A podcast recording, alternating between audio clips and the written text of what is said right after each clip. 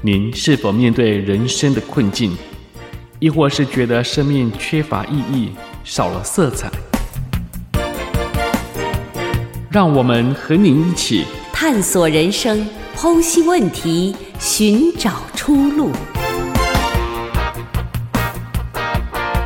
中信有声杂志。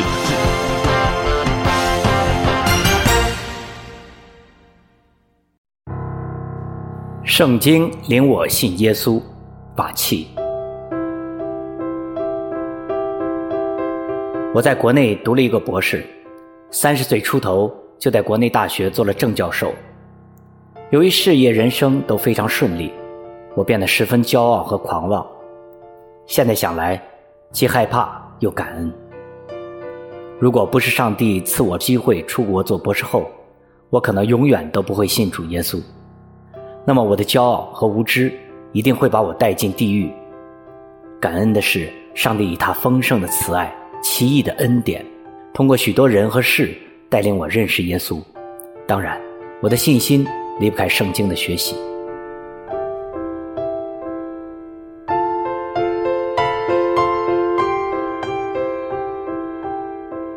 立志读完圣经才信耶稣。文人相轻。知识分子很容易骄傲，有些人的骄傲在言谈举止中明显表露出来，毫不隐藏；另一类人表面的谦卑，却掩藏着内心深处的骄傲。我也不例外。即便是别人向我传福音时，我的骄傲也让我做了下面的决定：不能仅凭一些奇妙的经历，也不能凭着多次心里有感动就信耶稣。我一定要把圣经读完一遍，才能最后做决定。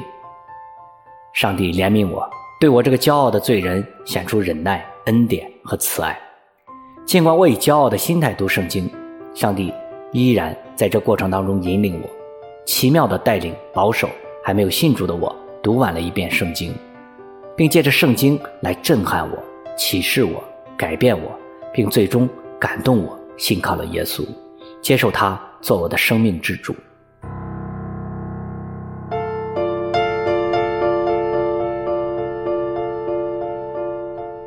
箴言给我的震撼。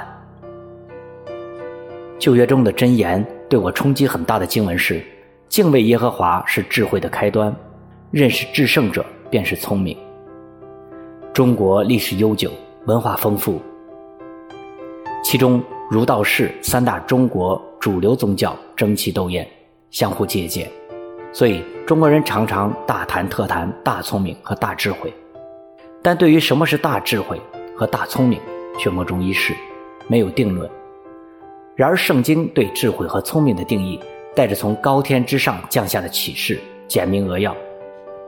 原来，真正的大智慧来源于对创造天地的独一真神耶和华的敬畏；真正的大聪明是从认识这位创造天地的独一真神耶和华而来。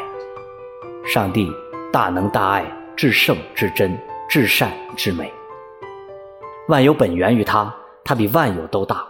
当我认识到这一点时，对圣经话语的敬佩就油然而生。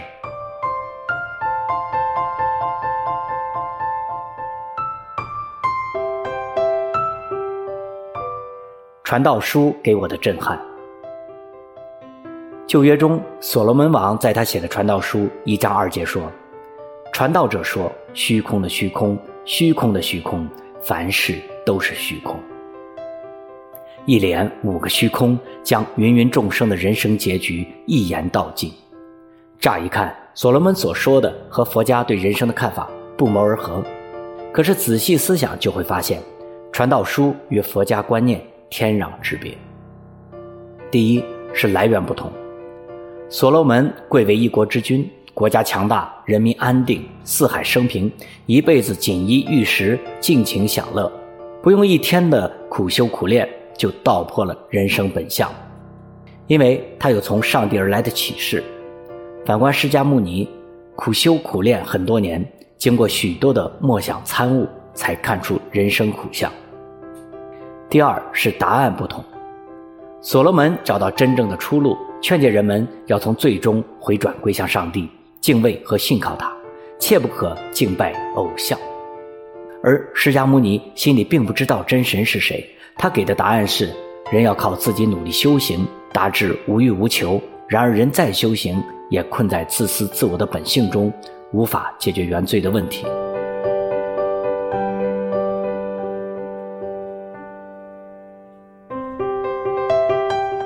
约伯记给我的震撼，旧约中的约伯记同样震撼我。其中探讨的是人对苦难的态度和思考，以及上帝对约伯关于苦难问题的回答。约伯在一日之间，不仅失去了所有的财产，特别是七个儿子和三个女儿都被狂风吹倒的房屋压死。在这种常人不能忍受的苦难之中，约伯说出了下面的话：“我赤身出于母胎，也必赤身归回。赏赐的是耶和华，收取的也是耶和华。”耶和华的名是应当称颂的。这个面对巨大苦难的态度让我极其惊讶，实在是违背常理，匪夷所思。当然，约伯因敬畏上帝，所以上帝向他显现，以一连串反问来回答他对苦难的发问。从浩瀚宇宙的发源和运行机理，到海上陆地所造之物的奇妙，再到生命生生不息、代代相传的奥秘。可谓穷天极地，大气磅礴，处处彰显出造物主的全能和智慧。约伯谦卑下来，承认自己所知极其有限，对自己因无知而向上帝发出的如暴风雨般的责难感到羞愧。他相信并顺服在上帝的智慧之下，不再需要寻找答案，因为美善大能的上帝知道自己在做什么。约伯因亲自遇见上帝而大大蒙福，生命被翻转，又蒙了上帝加倍的福分。他对上帝说：“我从前风闻有你，现在亲眼看见你。灵界的上帝是又真又活的真神。”相比来说，屈原的命运就悲惨多了。他因心里没有上帝，只有一个模糊的天的观念，因而天问也只是茫然问天。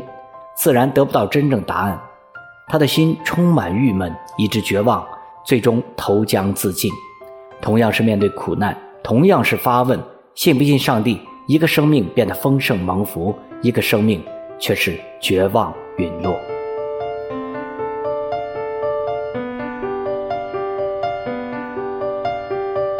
诗篇给我的震撼，第一次听到诗篇中震撼我的话。是在一个布道大会上，从一位上帝重用的传道人那里听到的。我观看你指头所造的天，并你所陈设的月亮星宿，便说：人算什么？你竟顾念他；世人算什么？你竟眷顾他。我不得不承认，世人所说的非常对。在上帝所造的广袤的宇宙当中，我确实渺小到不值一提。那么一点知识所堆起的骄傲。被冲击得摇摇欲坠，而读到诗篇第二十三篇，我感到另一种冲击。耶和华是我的牧者，我必不致缺乏。他使我躺卧在青草地上，领我在可安息的水边。诗人描述了有上帝的人所拥有的一种生命的美丽与幸福，给人一种静谧、毫无忧虑、满足而惬意的生活状态，显露出一种信心里的坚定和安稳。第一次读到诗篇第二十三篇时，我正在重新读博士，也正是前途迷茫的时候。读着它，我感到一种从心里涌起的安定与安慰。诗篇中的这些话，后来在我们全家没有工作的困难的时候，都成了我心里的力量和帮助。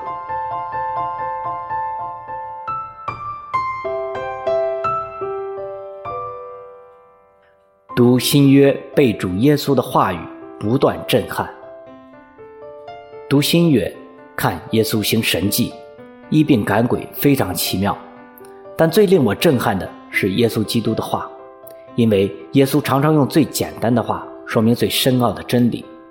耶稣基督的话带给我的震撼太多太多，如果都写下来，再加上我的分享，恐怕一辈子也写不完。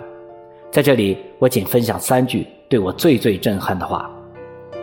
第一句是耶稣论人的生命价值。耶稣说：“人若赚得全世界，赔上自己的生命，有什么益处呢？人还能拿什么换生命呢？多少哲学家写了多少著作来探讨生命的意义与价值，但从来没有一个人能像耶稣这样，只用一句话就将人生命的价值说得这样清楚透彻，也从来没有一个人认识到人的生命竟然比全世界都贵重。这句话彻底震撼到我，我也从来没有想到自己的生命居然如此尊贵，只是一味的打拼事业，到头来按着定命，人人都有一死。死后且有审判，生命都没有保障，生活上拼命去抓，得能偿失吗？这是人生最大的亏损。第二句话是耶稣论真理，耶稣说：“我就是道路、真理、生命，若不借着我，没人能到父那里去。”从来没有任何一个人敢于和有资格对人说：“你不用去寻找道路、真理和生命，因为我就是。”老子和释迦牟尼都是寻找道路的人，但他们从来没有说过自己就是道路。苏格拉底一生寻求真理，他自己却说最终没有找到真理，更谈不上宣称自己就是真理。耶稣独一无二，他不仅是道路和真理，更是生命。人最大的难处就是在于死亡，而在他那里居然胜过死亡，并能赐人永生。因为只有耶稣基督是道成肉身的神子，若不借着他，没有人能到父那里去。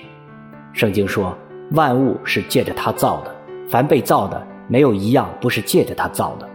生命在他里头，这生命就是人的光。第三句话是在第二句话上更进一步，耶稣说：“盗贼来，无非要偷窃、杀害、毁坏。我来了。”是要叫羊得生命，并且得的更丰盛。耶稣不仅将自己的生命赐给人，使人重生，还会使人重生的生命不断成长，活出丰盛，从而能荣耀上帝的圣。借着耶稣的话，我认识到生命的尊贵。我们人被造时，本有上帝赋予的形象，是我们自己的罪污秽了上帝赐给我们的尊贵，从而活得不像样，成为抵挡上帝的罪人。要找回自己的尊贵，回到父上帝那里，唯有一条道路，就是信靠本于真理的主耶稣。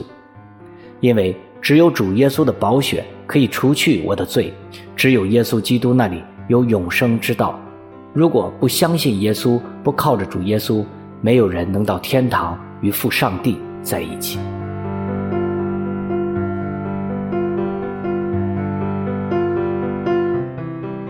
甘甜跟随耶稣到今天，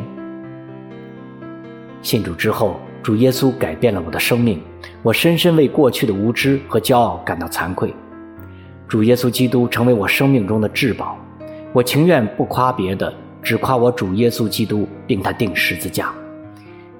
他因为爱我，为我舍命，替我赎罪，并扶持我的一生。现在每一天借着读经、灵修、默想和祷告。常常进到主的同在之中，时时经历到主耶稣是又真又活的上帝，他是我每一天每一时刻的救主和生命之主。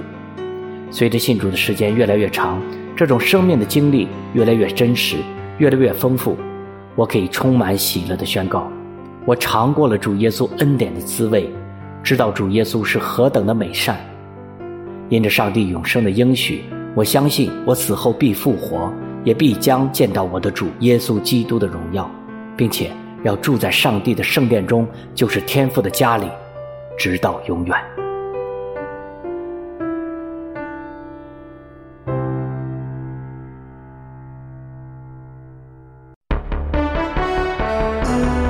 信声影杂志与您一起剖析问题，探索人生，寻找出路。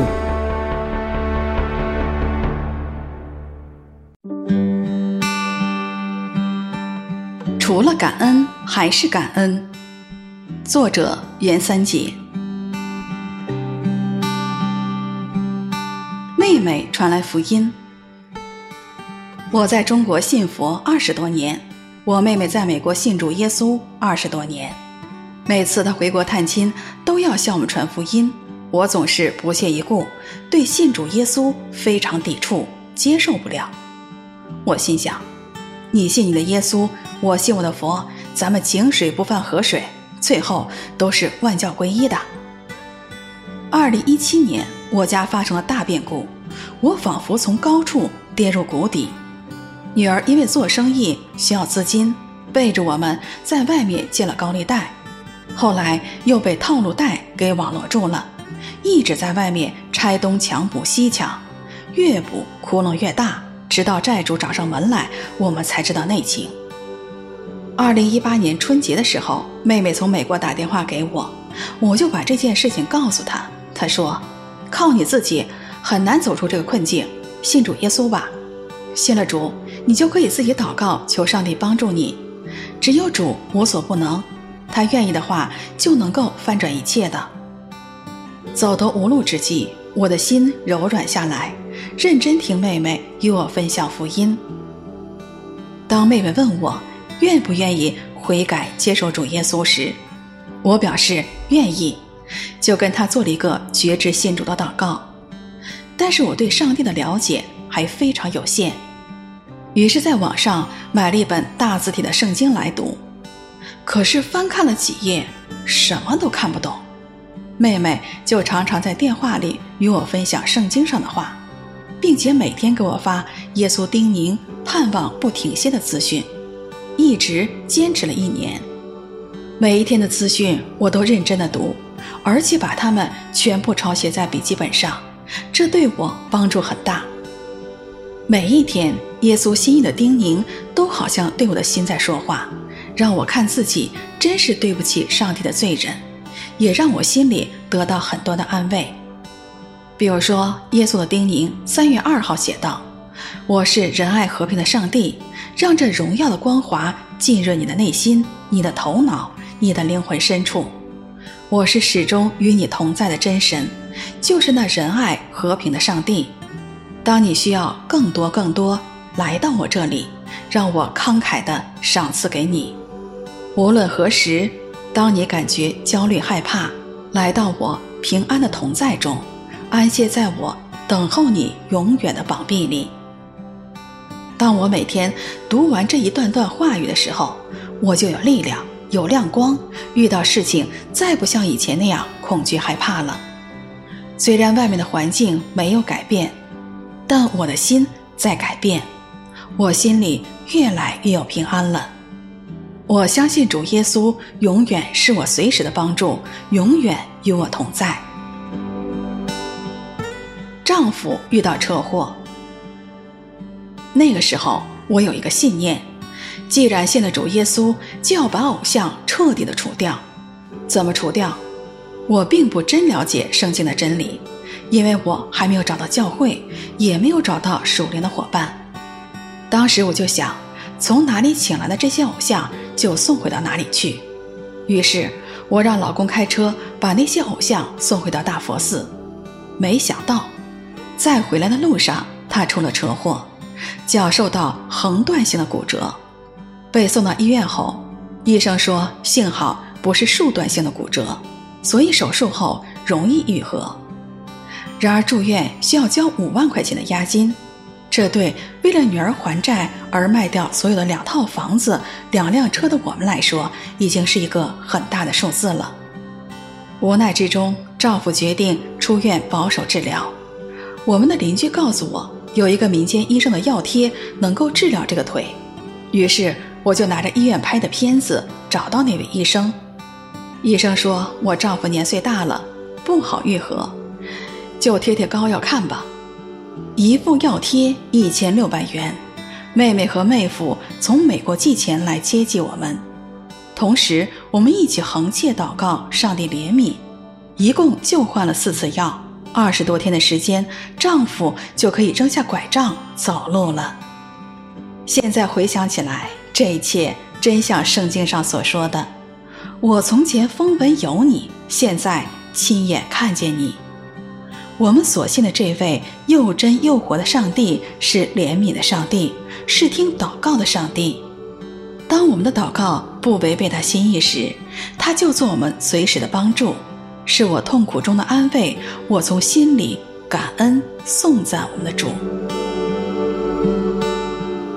进入主的团契。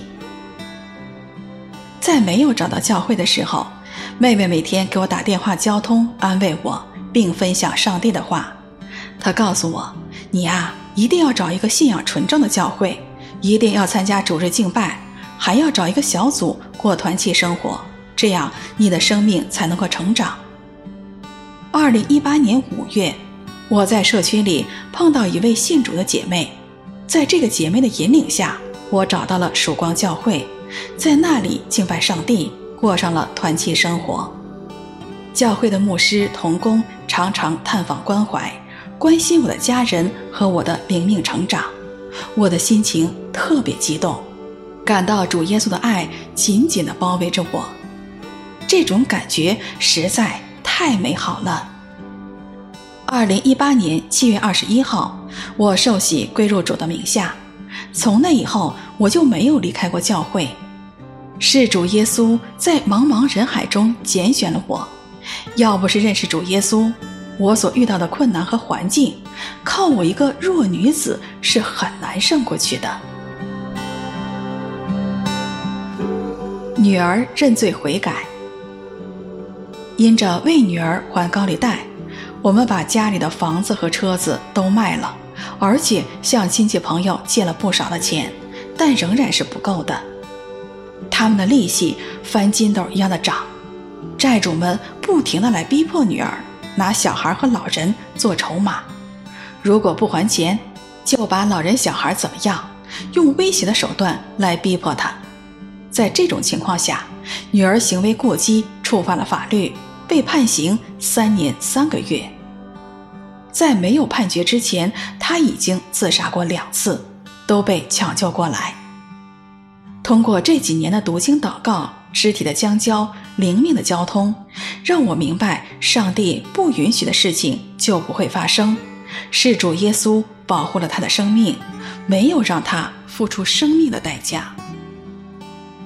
女儿后来做了绝志祷告，信了主耶稣，只是还没有受洗。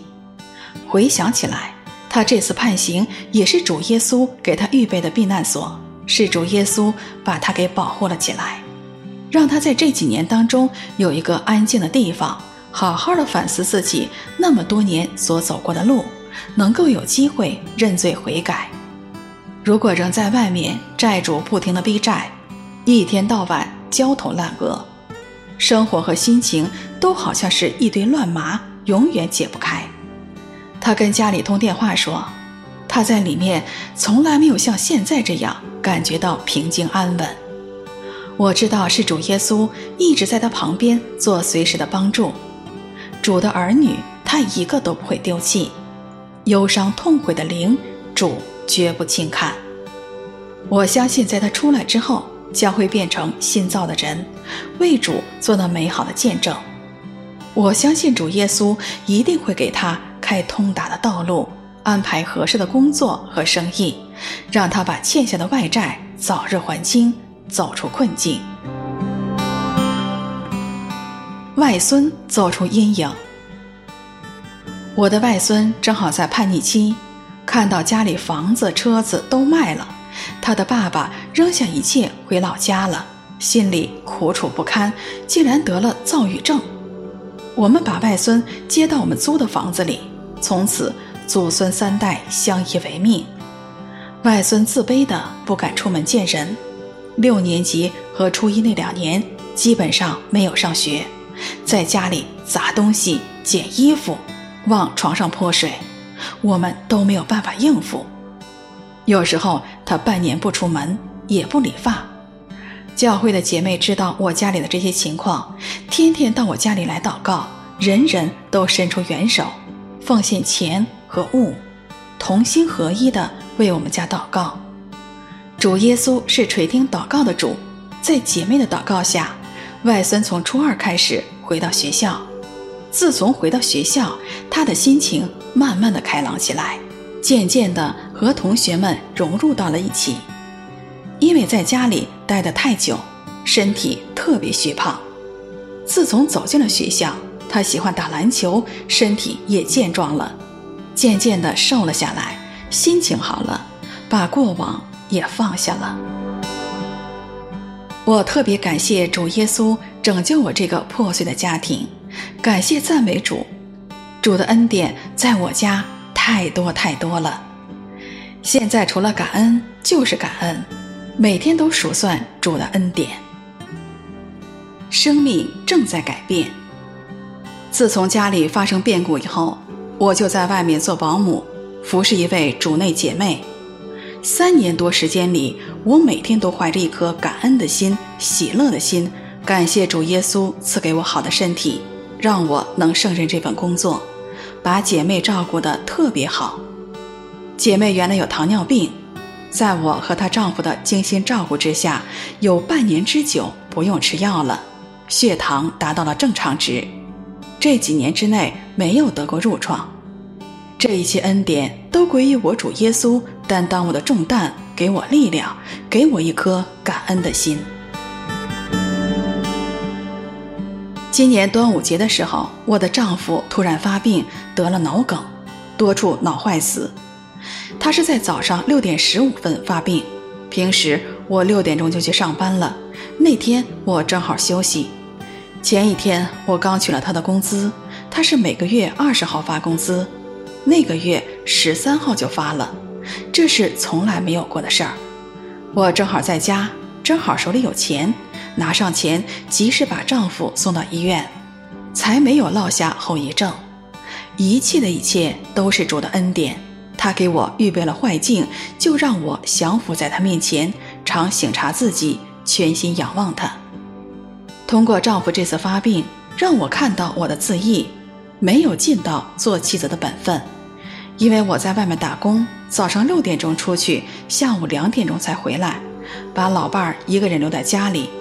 女儿出事之后，丈夫很自卑，很少下楼，没有说话的人。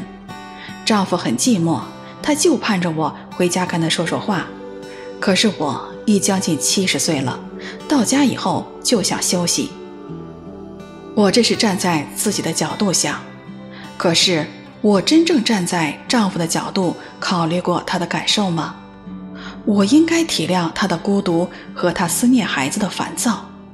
通过他这次得病，我在主耶稣面前认罪。没想到，主耶稣借着我的认罪和改变，也改变了丈夫，让他变得越来越喜乐。我们之间越来越和睦，相互包容，彼此相爱，互相理解，再没有以前那种苦毒怨恨。指指点点都是别人的错。现在我晚倒的时候，他在旁边静静的倾听。虽然我现在的环境仍然有很多的难处，但是主耶稣赐给我一颗刚强壮胆的心，每天在感恩中仰望他，赞美他。天父啊，我感谢赞美你，你的恩典和慈爱一直包围着我和我家，是你拯救我这个破碎的家庭。每当我想起这些的时候，感恩的眼泪就流个不停。要不是认识你，主耶稣，就没有我今天的一切。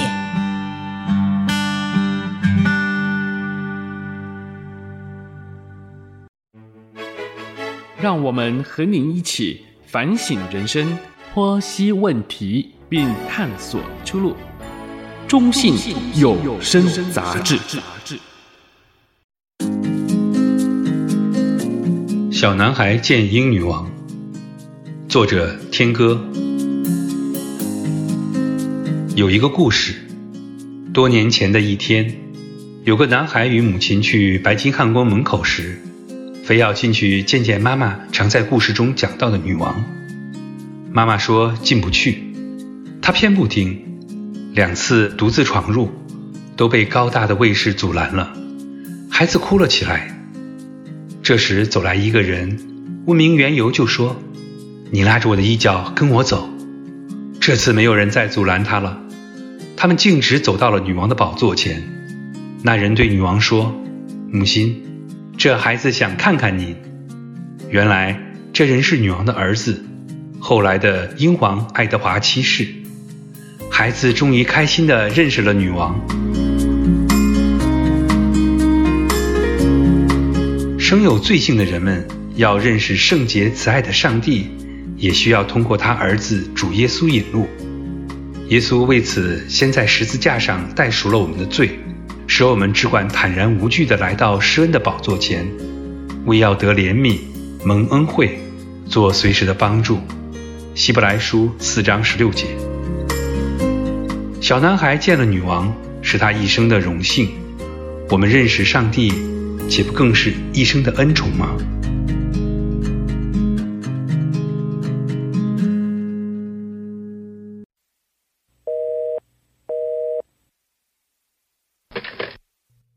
喂，干嘛呢？哎，能干嘛呀？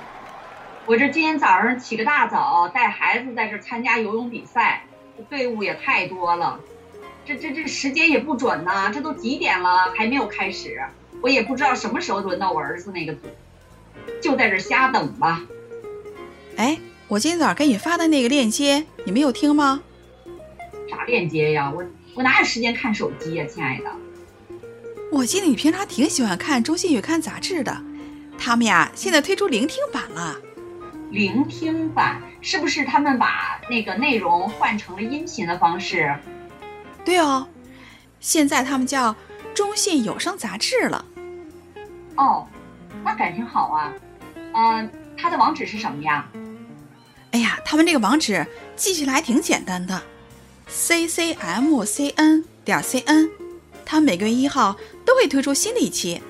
我跟你说呀，你以后开车呀、散步啊，还有像这种等候啊，还有做家务的时候，什么时候都可以听。我呢，听了好几期了，感觉还挺好的。是吗？哎呦，那真是感谢你啊！我现在就点击进去听听看吧。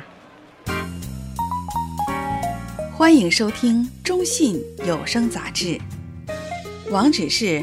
ccmcn 点 cn。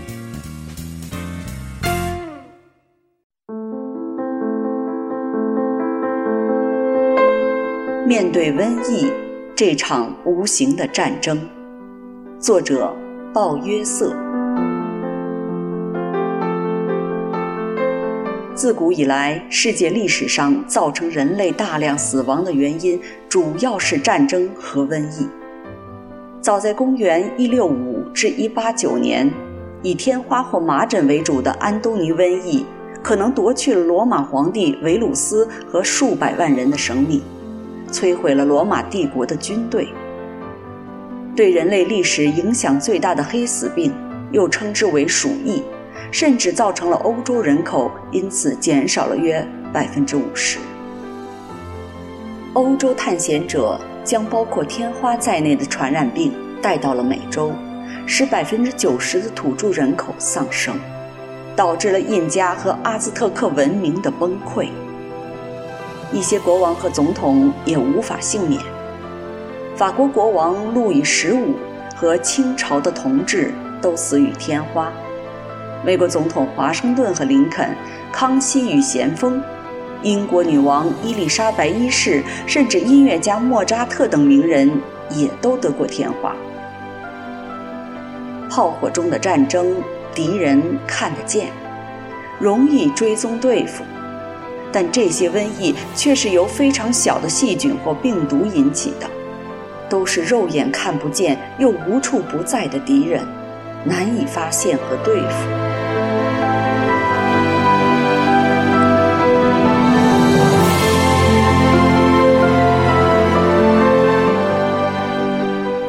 来，由于医药的快速进步和抗菌素的应用，许多瘟疫得到了控制，但是还是难以完全消灭。例如，百年前的西班牙流感，近年来的肝炎、艾滋病、非典型肺炎、猪流感以及禽流感等，仍旧造成了疾病的大流行。最近三年来肆虐全球，已造成数百万人丧失生命，至今仍未有平息迹象的 COVID-19，就是冠状病毒的一种。细菌和病毒数量众多，遍布于地球各处，仅海洋中的病毒颗粒就可能比能观测到的恒星更多。据路易斯安那州立大学海洋学家估计，每一口海水中就有约两亿个病毒菌，哺乳动物可能携带有至少三十二万种不同种类的病毒，但大多数细菌和病毒对人类无害，有的甚至对人体有益，如益生菌和噬菌体。细菌的直径通常在一微米左右，可以用显微镜看到，而病毒比细菌则小得多，只有二十纳米到三百纳米不等。一般显微镜是看不到的，要用电子显微镜才能看到。五亿个会导致普通感冒的鼻病毒，只能盖住大头针的头部。如果将所有海洋中的病毒首尾相连，其长度竟可以从地球排到火星，往返达十二万亿次之多。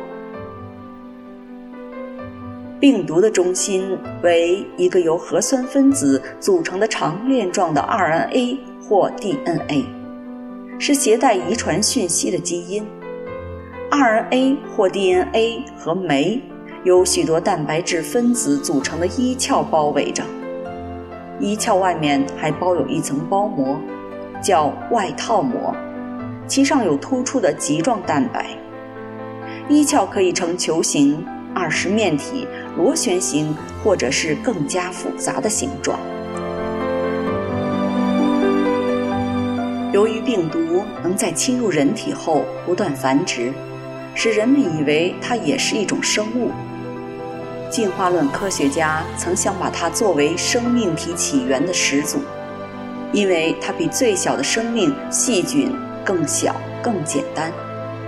然而，它在进入人体后，虽然可以在宿主的细胞内进行自我复制繁殖，但在脱离人体后就无法独立生存和繁殖，所以不能算为生命体，只能算是既非生物也不是非生物的类生物，不能作为生命体起源的始祖。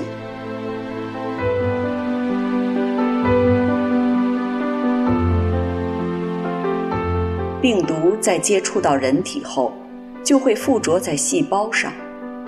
多数病毒与人体无害，但毒力强的病毒在人体抵抗力弱时，就会伺机入侵。病毒进入细胞后，就在细胞核内诱导细胞的复制机制完成自我复制，大量繁殖下一代，造成细胞破裂死亡。病毒就扩散开来，再感染其他细胞。一个细胞感染后所释放出来的病毒数一般为一百至一千个。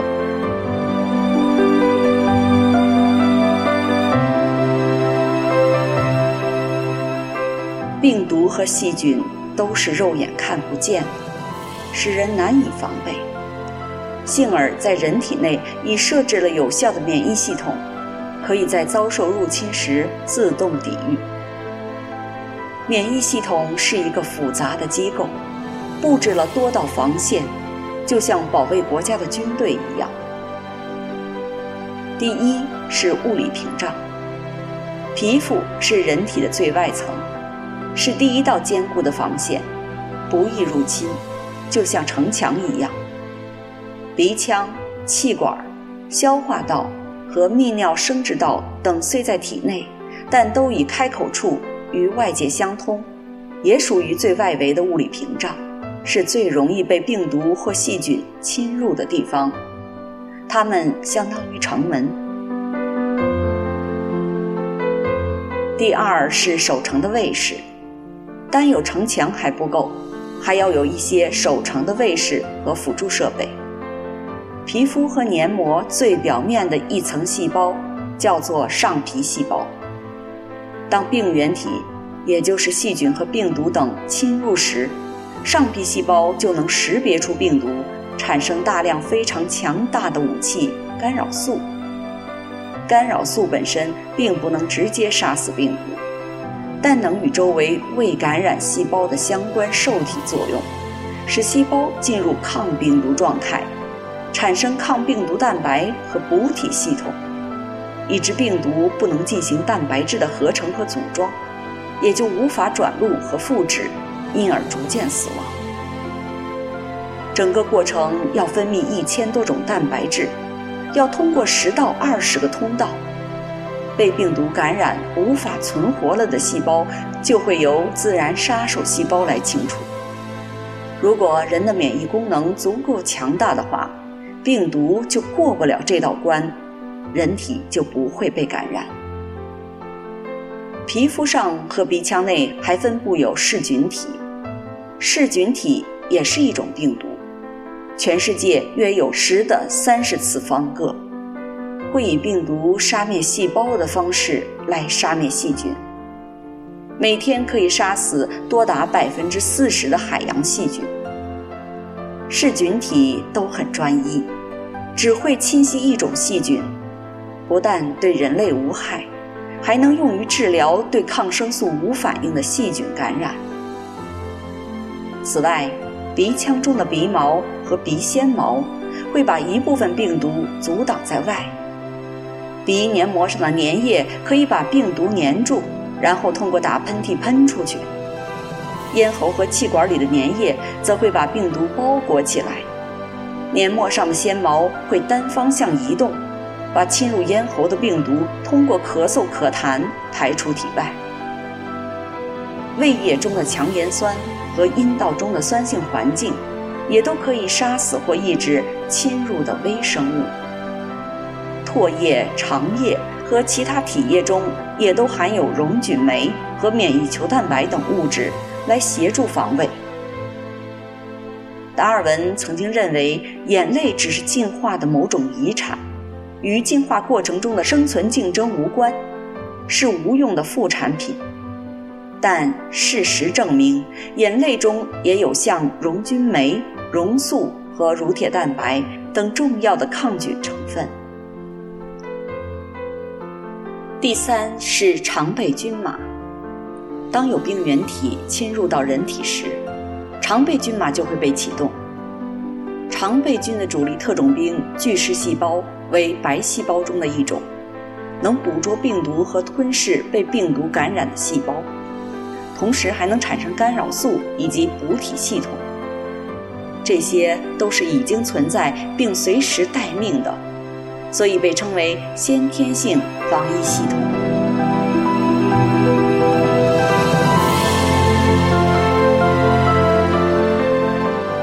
零二二年二月，英国首次公布用健康人测试新冠病毒感染的过程。伦敦皇家自由医院选择了三十六名十八至二十九岁健康且未注射过疫苗或得过此病的志愿者，从鼻腔内喷入了新冠病毒株。经过了十四天的追踪随访，竟然有几乎一半的人未被感染上。这表明，仅靠体内的防御系统就已经可以战胜病毒。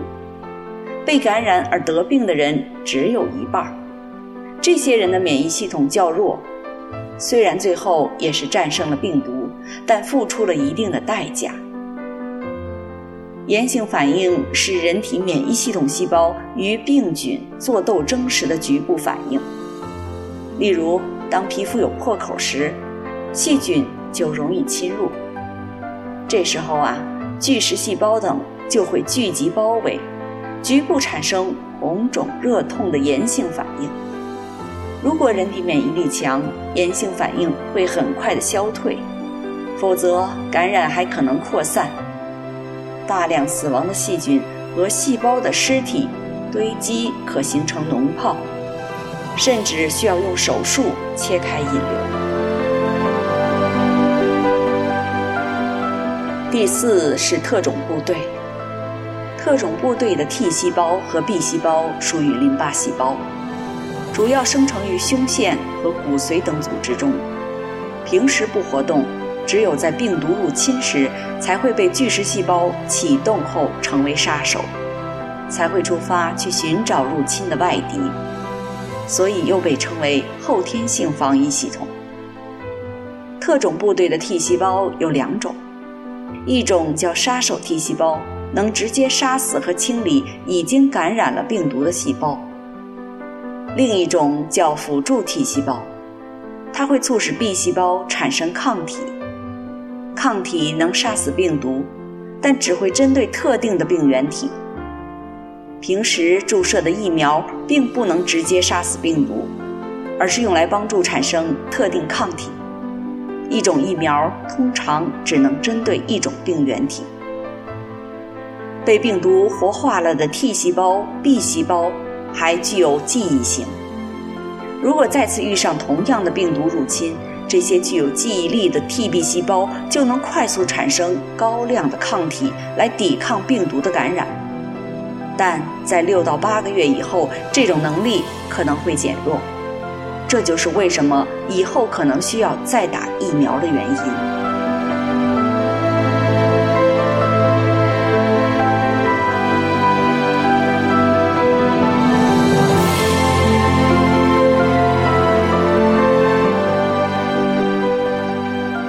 由上可见啊，人类的免疫系统是非常复杂的。从单纯的天然物理屏障，到产生各种特异性细胞与抗体来识别和消灭入侵的敌人，其涉及面儿是非常广的。就像是一支有组织的国防军，但有完全自动化，能够自行生产武器弹药，调动军队进行战斗，而不需要统帅来指挥。如此复杂的军队是如何成军的呢？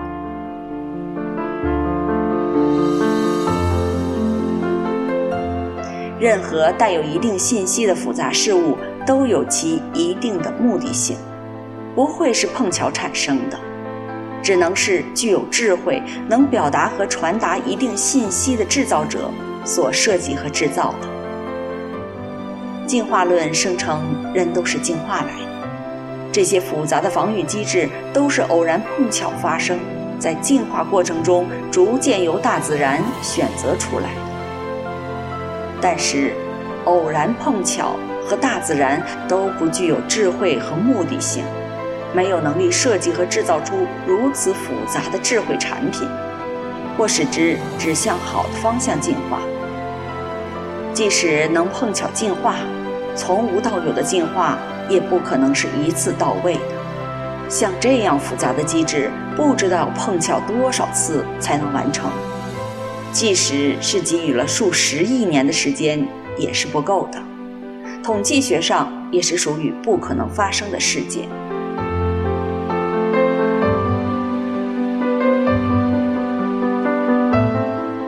上帝是万能的，人是上帝所创造的。圣经上说：“耶和华，你所造的何其多，都是你用智慧造成的，遍地满了你的丰富。”人体的免疫系统当然不是人自己的作为，而是上帝奇妙的设置。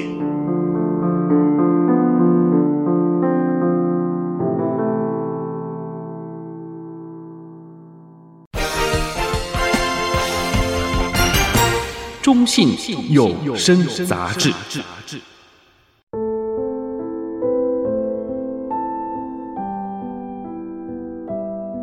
战火中的圣诞节，作者钱志群。年年过圣诞节，在吃喝喜庆中，已是再寻常不过的事。可是，历史上有一个圣诞节的场面。却特别温馨，又特别悲伤。一九一四年七月爆发了第一次世界大战，开战五个月来，法国、苏格兰和德国的无数士兵在战火中丧生和致残，横尸无数，每天都是血与泪交织着硝烟，真是人间炼狱。炮火中。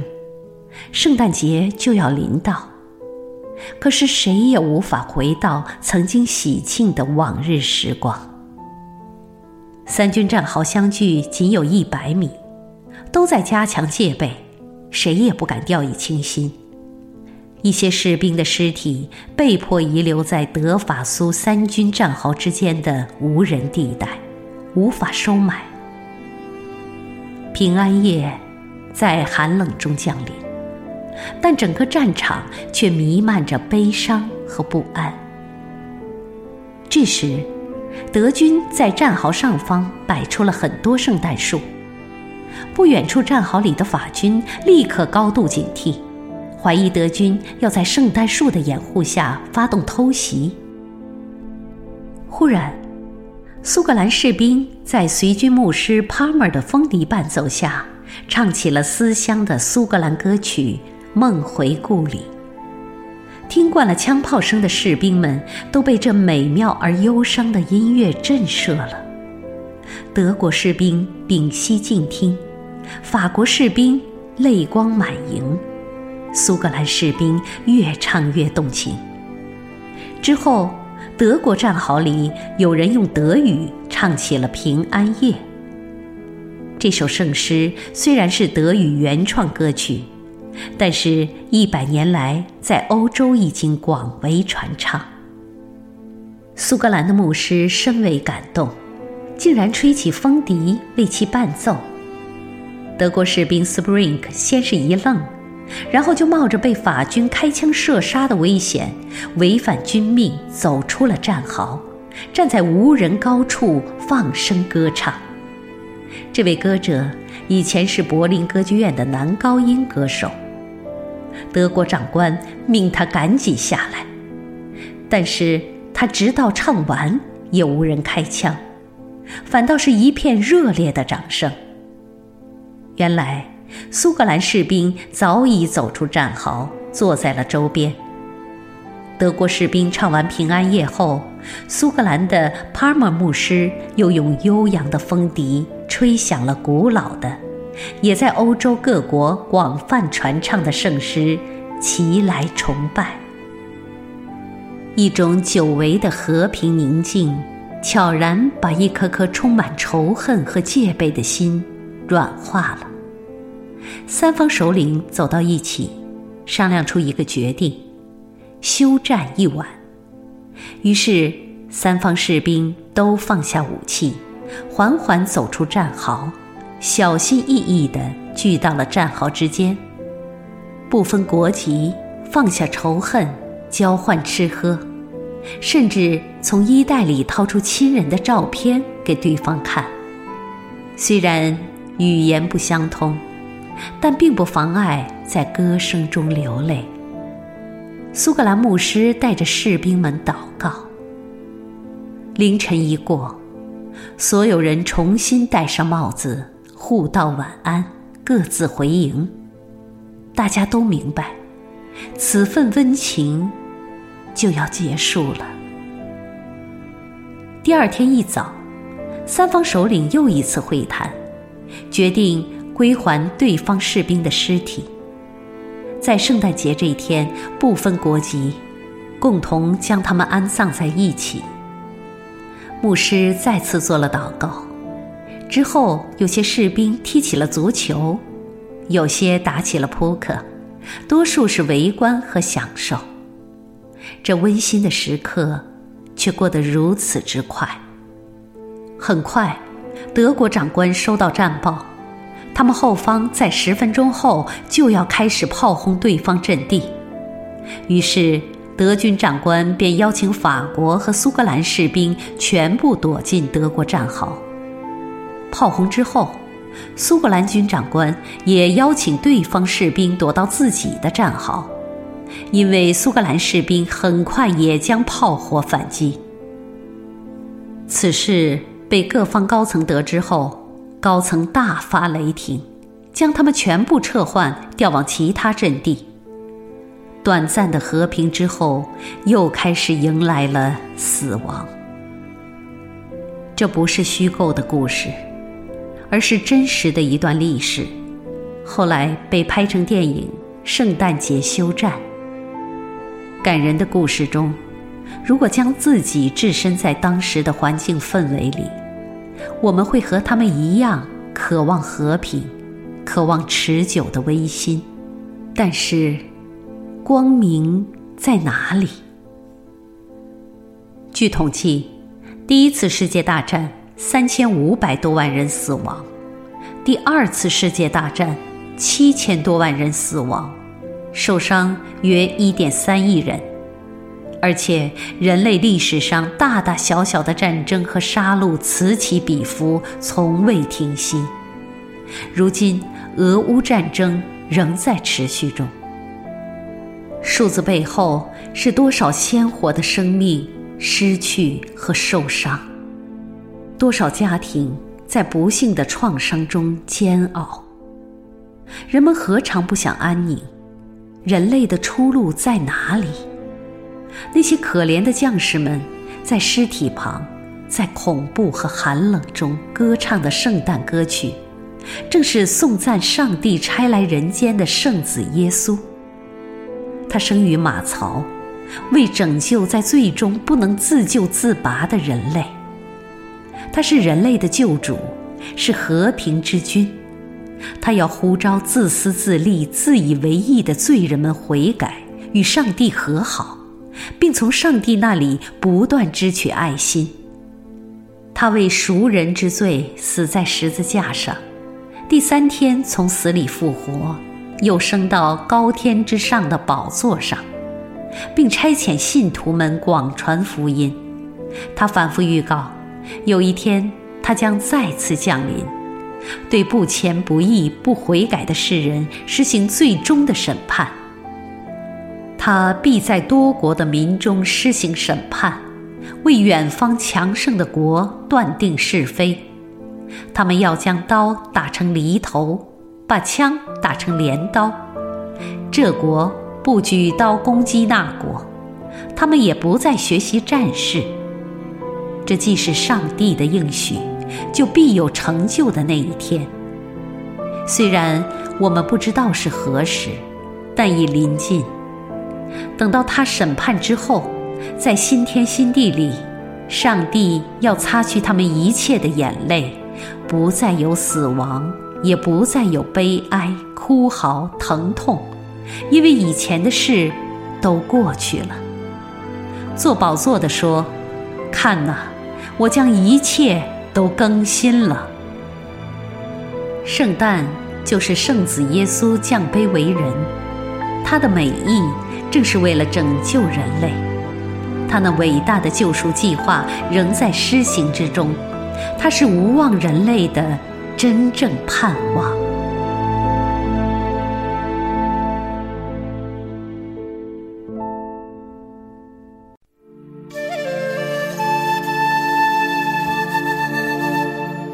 亲爱的朋友，《哥林多后书》第四章这样说道：“我们有着宝贝放在瓦器里，为要显明这莫大的能力是出于神，不是出于我们。”我们处处受困，却不被捆住；内心困扰，却没有绝望；遭受迫害，却不被撇弃；击倒在地，却不致灭亡。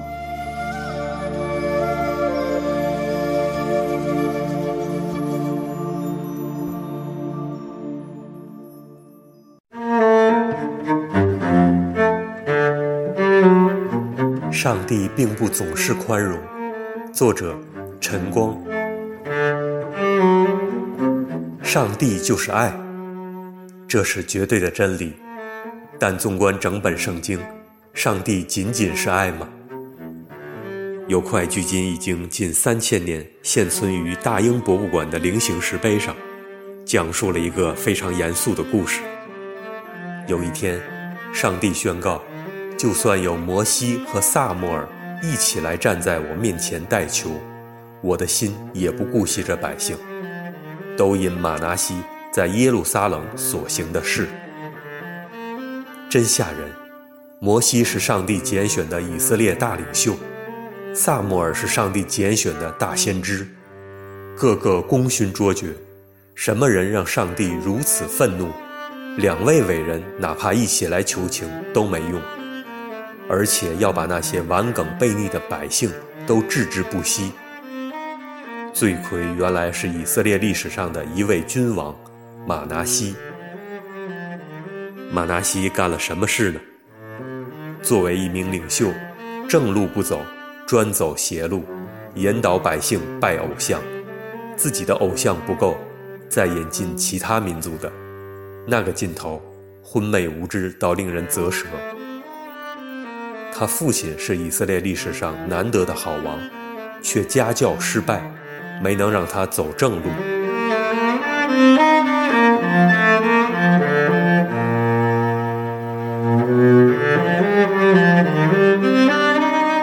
上帝虽然有丰富的恩慈、宽容、忍耐，但他更是祭邪、圣洁和公义的真神。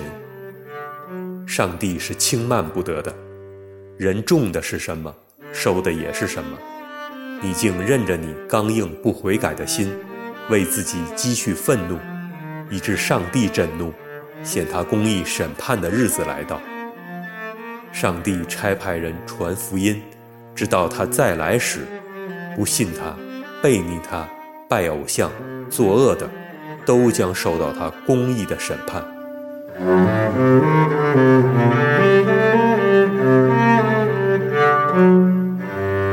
今天我们传福音，如果只传上帝就是爱，却不提上帝乃是烈火，甚至不求明白真理，以爱的名义模糊真理是非，就是勾引一个人入教，既入了教，却使他做地狱之子。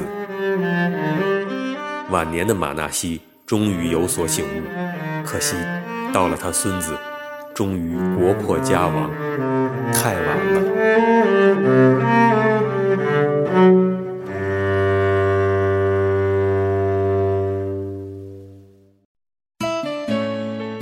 亲爱的朋友，您愿意相信耶稣基督吗？若愿意，请和我做以下祷告：天父上帝，我从心里承认你是独一真神，你爱人类。曾差遣你的独生子耶稣基督降世代罪，为我们钉死在十字架上，第三日复活，救我们脱离罪和死的权势。我相信耶稣基督是人类唯一的救主，是道路、真理、生命。只有借着他，我才可以回到你那里，认识真理，得着永生。我明白。以往我因不认识你，我的人生方向和路线都错了。我是个罪人，如今决定回头，不再走自己的路，愿意一生跟随耶稣，遵行天父你的旨意。求你帮助我明白真理，使我信心坚定。奉主耶稣基督的名祷告，您若做了以上祷告，或想更多的认识耶稣，欢迎来信与我们联络。我们的电邮是 ccm at ccmusa 一点 org。愿主耶稣赐平安给您。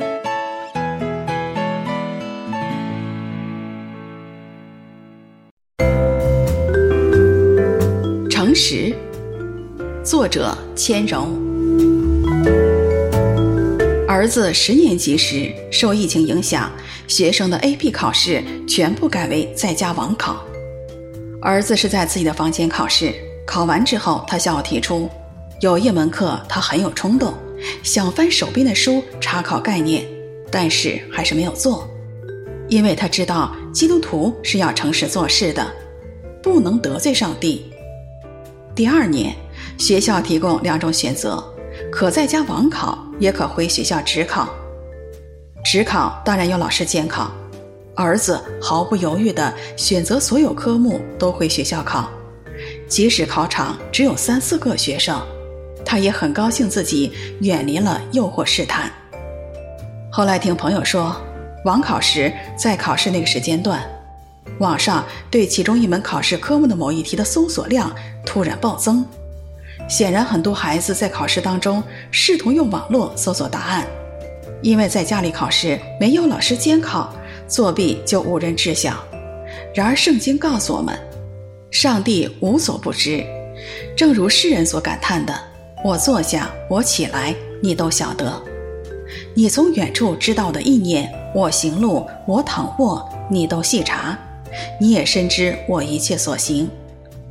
想想上帝知道我们一切所行的，包括善行和恶行，是不是有安慰，也有恐惧呢？中国历史上流传下来很多品格高尚的人物，这与儒家所提供的慎独有很大的影响。辞海与楚辞中对慎独的解释分别是：在独处无人注意时，自己的行为也要谨慎不苟；在独处时能谨慎不苟，慎独需要一个人修身养性，但谈何容易呀！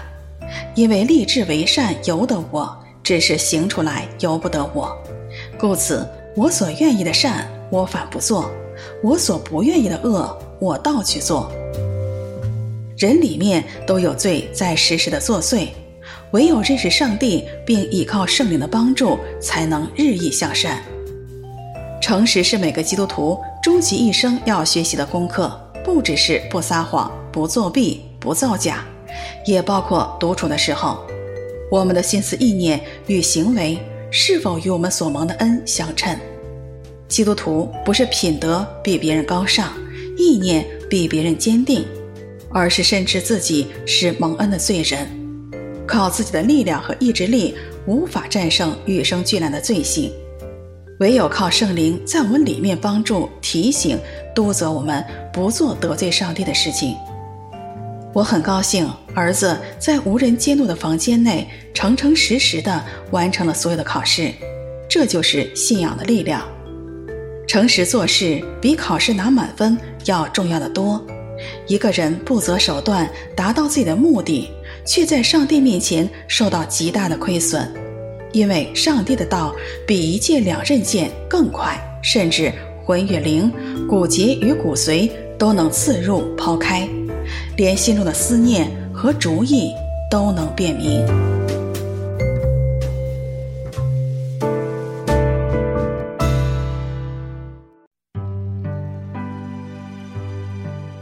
亲爱的朋友，《圣经雅各书》第一章里说：“我的弟兄们，你们遭受各种试炼时，都要认为是大喜乐，因为知道你们的信心经过考验，就生忍耐。”但忍耐要坚持到底，使你们可以完全毫无缺乏。又说，能忍受试炼的人是有福的，因为他经过考验之后，就必得生命的冠冕。这冠冕是主应许给爱他的人的。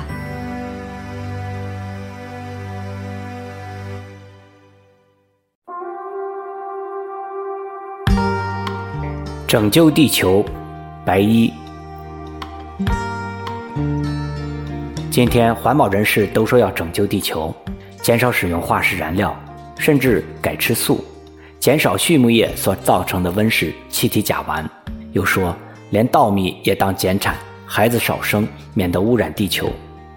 对于土地污染问题，圣经有更深入的说法，就是人犯了罪，行上帝眼中看为污秽和可憎的事。流无辜人的血，地被其上的居民污秽了。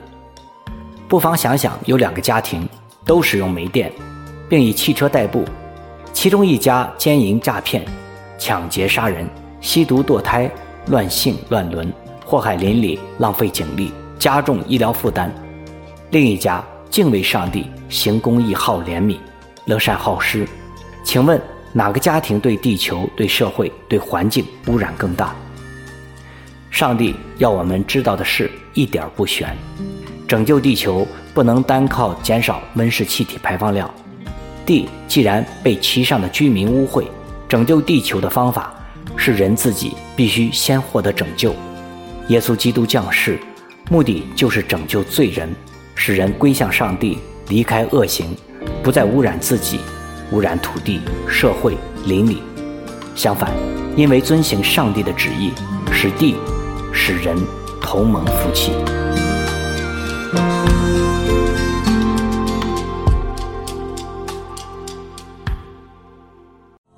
亲爱的朋友，感谢您收听《中信有声杂志》，让我们一起来向此生命的主呼求。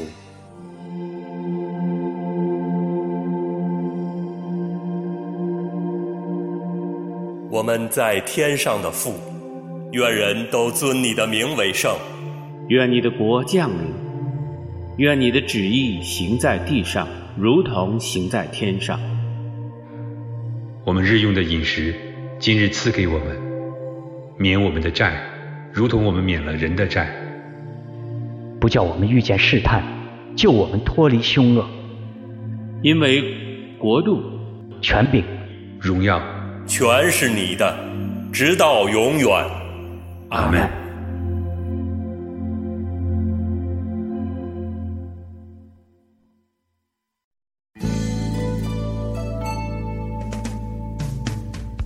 亲爱的朋友，谢谢您收听中信有声杂志，我们期待您给予我们宝贵的意见，同时我们也愿意为你祷告，可以透过电邮与我们联系，我们的电邮是 ccm at ccmusa 点 org，愿主耶稣赐给您平安。